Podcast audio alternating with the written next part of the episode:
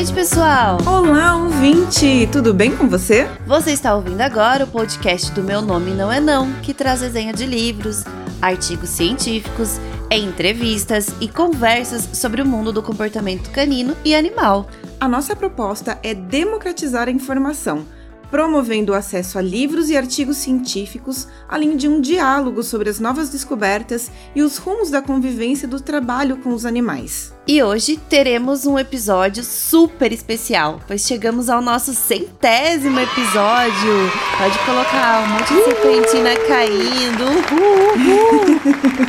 Fogos! Eu fico muito triste com a notícia dessas! Eu fico muito triste com a notícia dessas, não. Só que fogos, né? Fogos, aqueles fogos. Não, Só com enfim, cor. Não, não, vai dar pra colocar Aquele, é, fogos. É, fogos que tem som, né? E nós conversamos muito sobre como fazer um programa diferente que nos representasse, representasse tudo que nós vivemos até aqui, tudo que acreditamos e ousamos e deu certo. A gente meteu a cara e convidamos a Alexandra Horowitz para uma entrevista e ela aceitou. Nossa, e a gente nem tem roupa para estar tá fazendo esse podcast, porque assim, o não a gente já tinha. E a gente foi batalhar, batalhar pelo sim, no caso Nayara foi batalhar pelo sim, fazer o meio de campo com a, com a Alexandra e a gente, nossa, e ela aceitou. e é Maravilhosa. isso. Maravilhosa. Maravilhosa. Hello, hello. It's Alexandra Horowitz. I'm talking to you from New York City, but I'm delighted to be talking to the dog people of Brazil on the podcast today.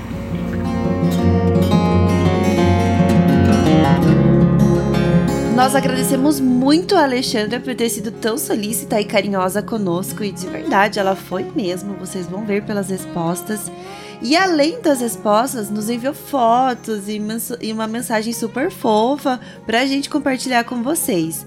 Mas a gente também tem um outro agradecimento tão especial quanto, né, que é o pra Marília Gabriela. Calma, gente, não é a da TV, aí é jornalista, mas é tão importante quanto também. Porque a Marília foi super solícita conosco. Isso mesmo, Marília Gabriela do Cachorro Positivo, muito obrigada. Ela também aceitou o nosso convite para ser a voz da Alexandra Horowitz. Quem já imaginou uma Alexandra com sotaque carioca, hein? Vai ser uma delicinha de ouvir esse podcast hoje.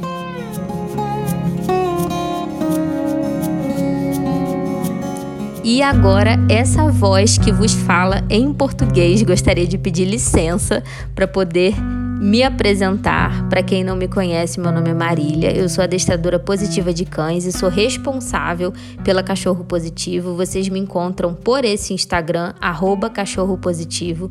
Vai ser um prazer enorme recebê-los por lá e compartilhar com vocês os meus conhecimentos. Eu espero que todos vocês tenham gostado da entrevista, porque eu fiquei simplesmente extasiada e muito, muito grata pelo convite da Miri Ellen e da Nayara por poder participar, ter essa oportunidade de estar aqui eh, fazendo a voz da doutora Alexandra Horowitz em português. Muito obrigada, queridas, e um beijo enorme para vocês e para vocês ouvintes também do podcast Meu Nome Não É Não. Até a próxima. Mais uma vez, então, obrigada, Marília, e a gente convidou ela para é, tornar mais fácil escutar o episódio, porque, né, a Alexandra, a língua materna dela é o inglês, foi assim que a gente se comunicou com ela, então ficaria um pouco uh, estranho aqui colocar só o inglês e, e deixar não fluido o episódio.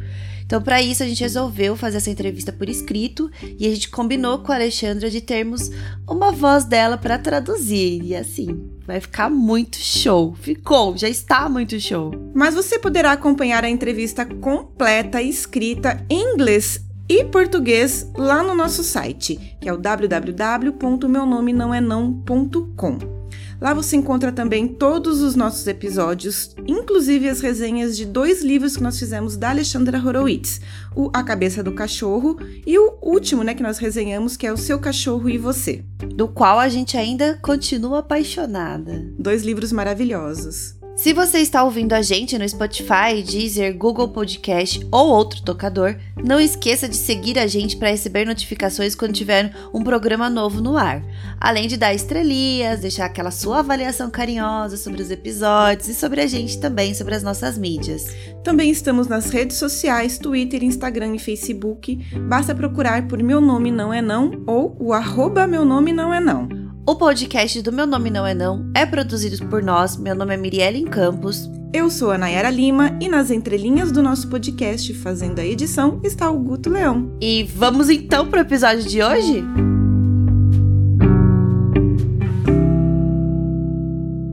Não pule, não puxe, não lata, não morda, não suba.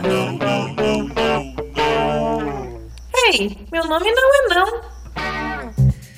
Bom, e chegamos ao episódio 100, finalmente! Finalmente, depois de três anos, chegamos ao episódio 100. Antes de entrarmos com a entrevista especial com a Alexandra Oroides, a gente quer apresentá-la para quem ainda não conhece, porque assim, quem não conhece tem que conhecer essa profissional excepcional. É verdade, e não esquece de escutar as resenhas dos nossos podcasts do, sobre os livros dela. Bom, a Alexandra Horowitz é PhD em Ciência da Cognição, professora no Barnard College, na Universidade de Columbia, nos Estados Unidos, pesquisadora sênior e dirige o laboratório de cognição canina em Barnard chamado Horowitz Dog Cognition Lab. Seu livro mais recente, que ainda não tem tradução para o português, fica aí a dica para as editoras, né? É o The Year of the Puppy. Você também pode encontrar mais sobre Alexandra Horowitz e seu laboratório nos sites dogcognition.weebly.com. Weebly se escreve W-E-E-B-L-Y. alexandrahorowitz.net e também no Twitter, arroba dogunvelt. Unvelt se escreve U-M-W-E-L-T. Ela também tem um podcast, Alexandra Horowitz, chamado Off Leash. Foi muito especial para nós conversarmos com ela, mesmo que seja virtualmente. Então a gente está muito feliz de ter falado com a Alexandra e a gente espera que você se sinta assim também nesse episódio. Espero que todos gostem dessa entrevista.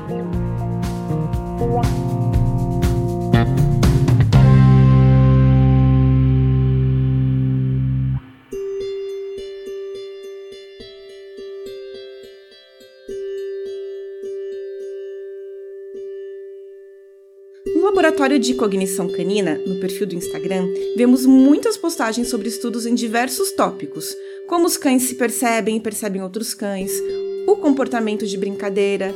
Então, quantos estudos estão sendo conduzidos atualmente? Se puder citar também quantas pessoas estão envolvidas e qual é o, o principal foco do laboratório?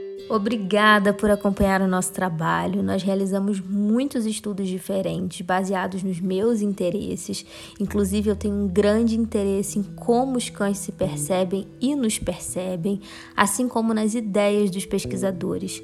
Normalmente, durante o ano letivo, que se dá de setembro a maio, cerca de oito pesquisadores trabalham no laboratório. No verão, quando a maioria dos estudantes está fora, nós costumamos fazer uma pausa e nos dedicamos à análise de dados ou à redação dos resultados que nós obtivemos. No entanto, nesse verão, nós ainda estamos realizando experimentos em um dos nossos estudos mais recentes que investiga como os cães se percebem e percebem outros cães através do olfato. A nossa atual gerente do laboratório Kelly Chen e uma das estudantes pesquisadoras da Barnard são quem estão conduzindo esses experimentos. Durante um ano normal, nós podemos ter dois estudos acontecendo ao mesmo tempo, às vezes um no laboratório e o outro no ambiente selvagem. E esse ambiente selvagem é simplesmente fora ou em qualquer lugar onde possamos observar cães. Por exemplo, este ano gravamos vídeos de cães em parques e creches para estudar o seu comportamento de se sacudir. Às vezes, nós realizamos projetos de ciência cidadã onde pedimos a qualquer pessoa que conviva com cães de todo o mundo que nos envie vídeos de um comportamento que nós queremos estudar. Inclusive, recentemente, nós fizemos isso com brincadeiras entre cães e gatos e entre cães e pessoas. Os tópicos que abordamos são diversos e seguem sempre os nossos interesses.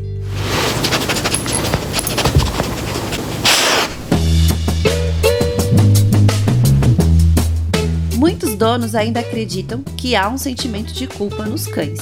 Por que você decidiu estudar a culpa em cães e como desenvolveu o método usado em sua pesquisa? Uma das coisas que chamou a minha atenção quando comecei a pesquisar a cognição dos cães foi que, mesmo que a ciência fosse muito nova, os donos, ou como eu geralmente chamo de pessoas que convivem com os cães, já tinham um vocabulário rico para falar sobre o que os cães estão pensando, o que eles sabem e como se sentem. Em outras palavras, nós antropomorfizamos e assumimos que os cães são apenas versões pequenas e peludas de pessoas que pensam de forma mais simples, mais semelhante a nós. Às vezes podemos estar certos, mas eu estava mais interessada em saber se, apenas observando o comportamento dos cães de perto, nós poderíamos determinar se estávamos certos ou errados nessas nossas afirmações. A ideia de que os cães sentem culpa quando fizeram algo entre aspas, errado, ou seja, algo que achamos que está errado, que presumimos que o cão também entenderá, ainda está presente sim. Veja todas as imagens e vídeos de vergonha de cães na internet. Eu fiz um estudo para ver se estávamos certos em afirmar que quando os cães mostram uma expressão culpada, entre aspas, eles sentem culpa. Eu pensei que, se estivéssemos certos, eles deveriam mostrar essa expressão quando fizeram algo errado, mas não quando não fizeram. Então, eu criei um estudo simples onde pedi às pessoas para colocarem uma guloseima saborosa na frente dos seus cães e dizerem para não comerem. Então, as pessoas saíram do cômodo. Enquanto estavam fora, o cão ou comia guloseima ou não. E o que eu descobri é que os cães mostraram um pouco da expressão culpada sempre que os seus donos voltavam para o cômodo. Eles não mostram mais expressão culpada se realmente comeram a guloseima. Na verdade, eles mostram mais expressão culpada se os donos acharem que eles comeram a guloseima, quer tenham comido ou não. Portanto, essa expressão é uma resposta a nós, especialmente a nós que Pensamos que eles estão culpados, não algum estado interno de arrependimento. Agora, esse estudo não prova que os cães não sintam culpa, eles podem, mas a expressão que nos leva a acreditar que eles sentem é uma resposta ao nosso comportamento. É basicamente uma demonstração de submissão que parece ser feita para nos fazer parar de ficar zangados. E cá entre nós muitas vezes funciona.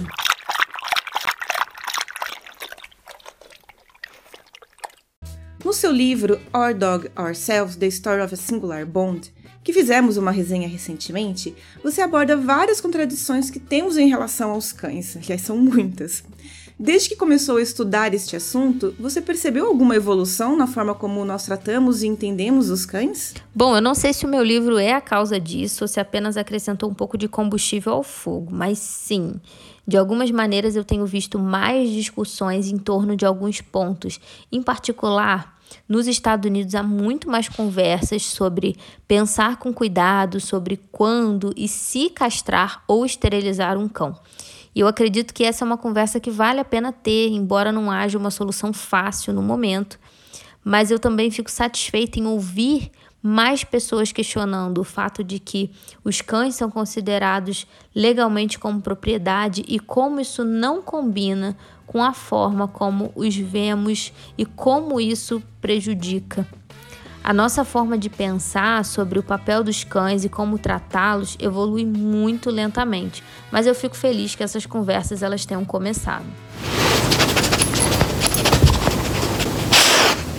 Falando sobre as descobertas de pesquisas focadas no universo canino, você vê alguma mudança efetiva na abordagem dos treinadores de cães hoje em dia? As comunidades de pesquisa e treinamento foram separadas por muito tempo e eu estou feliz que isso começou a mudar. Cada uma delas tem algo a aprender com a outra. Eu não acredito que seja uma via de mão única, onde a pesquisa diz aos treinadores o que fazer.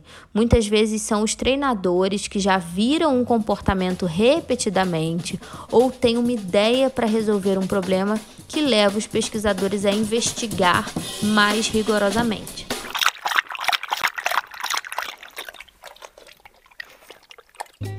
Nossos ouvintes são principalmente treinadores de cães e donos de animais de estimação que gostam de aprender a lidar com questões aí do dia a dia.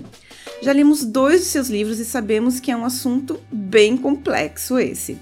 Mas se você pudesse resumir, o que apontaria como essencial para mantermos um bom relacionamento com os nossos cães e oferecer a eles uma vida verdadeiramente feliz? Ah, de fato, essa é uma pergunta complexa, então só posso dar uma resposta complexa.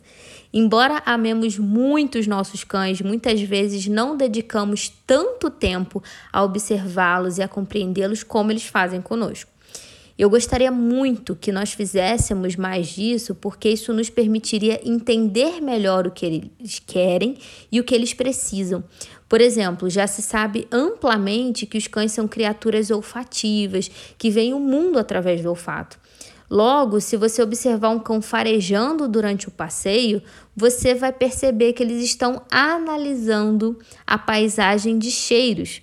No entanto, a nossa definição de passeio com cão pode incluir não permitir que eles cheirem, porque isso não é algo que nós fazemos durante os nossos passeios.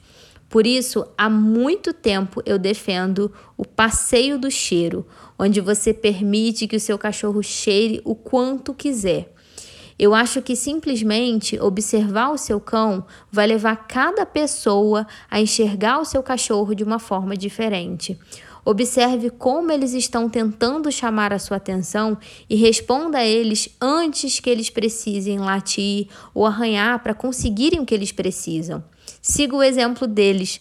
Nós convivemos com um cachorro que adora estar perto de nós, em cima de nós, na verdade, e que gosta do seu espaço, respeitar suas preferências individuais em vez de forçá-los a serem iguais a nós ou a seguir como gostaríamos que eles fossem, os torna felizes. E isso também me deixa muito feliz.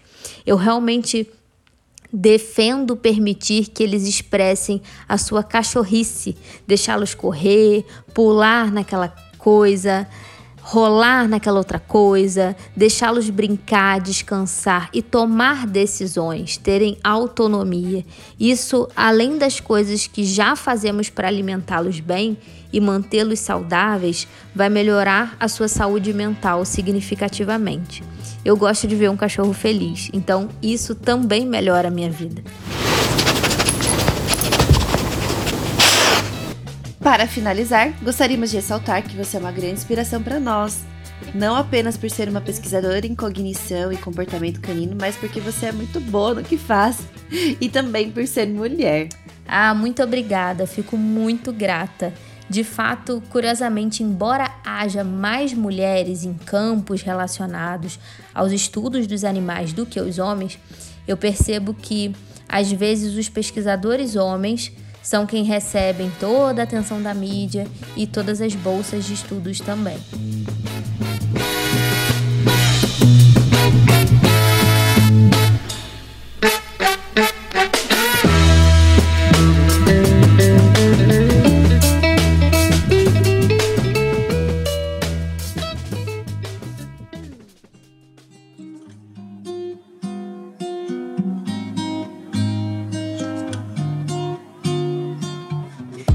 Terminamos esse episódio que vai ficar para sempre nos nossos corações e esperamos que no de vocês também. Mais uma vez, obrigada Alexandra e a nossa amiga Marília Gabriela e ao Guto Leão também, que sempre capricha demais nas nossas edições. Não esqueça de seguir a gente nas redes sociais, arroba meu nome não é não, arroba arroba au com dois us, underline cão, arroba gutoleão, underline, além de arroba cachorro positivo, arroba Alexandra Horowitz, lembrando que Horowitz se escreve com H e W, T, Z, e arroba Dog Cognition. Muito obrigada por ficarem com a gente até aqui, até o centésimo episódio. Um beijo e. Até o centésimo episódio? Centésimo primeiro. Não, centésimo, não é cem? É, esse é o 100. Que acabou de acabar. Mas tá, a pessoa tá aqui, até aqui? Tá até o 100. Ele falou até o... A... Não. Obrigada por até estar aqui até o centésimo episódio. Ah, entendi. Neste... Coloca, falar neste, acho que é melhor. Não, até. É, entendi o que você quis dizer. É que eu tinha entendido que você, tipo, até o próximo, entendeu? Eu entendi que você falou assim, até o próximo. Não, tá bom, tá. Vai falar o tchau junto? O I já foi. Vai, mas fale de. Aham. Não, não, fale de novo. Tá.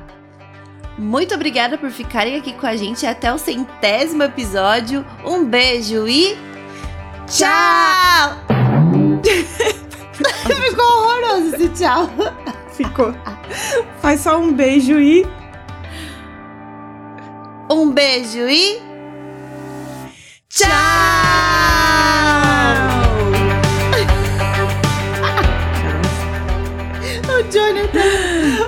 Jonathan. O Jonathan, Jonathan levantou, tipo, você tá bem?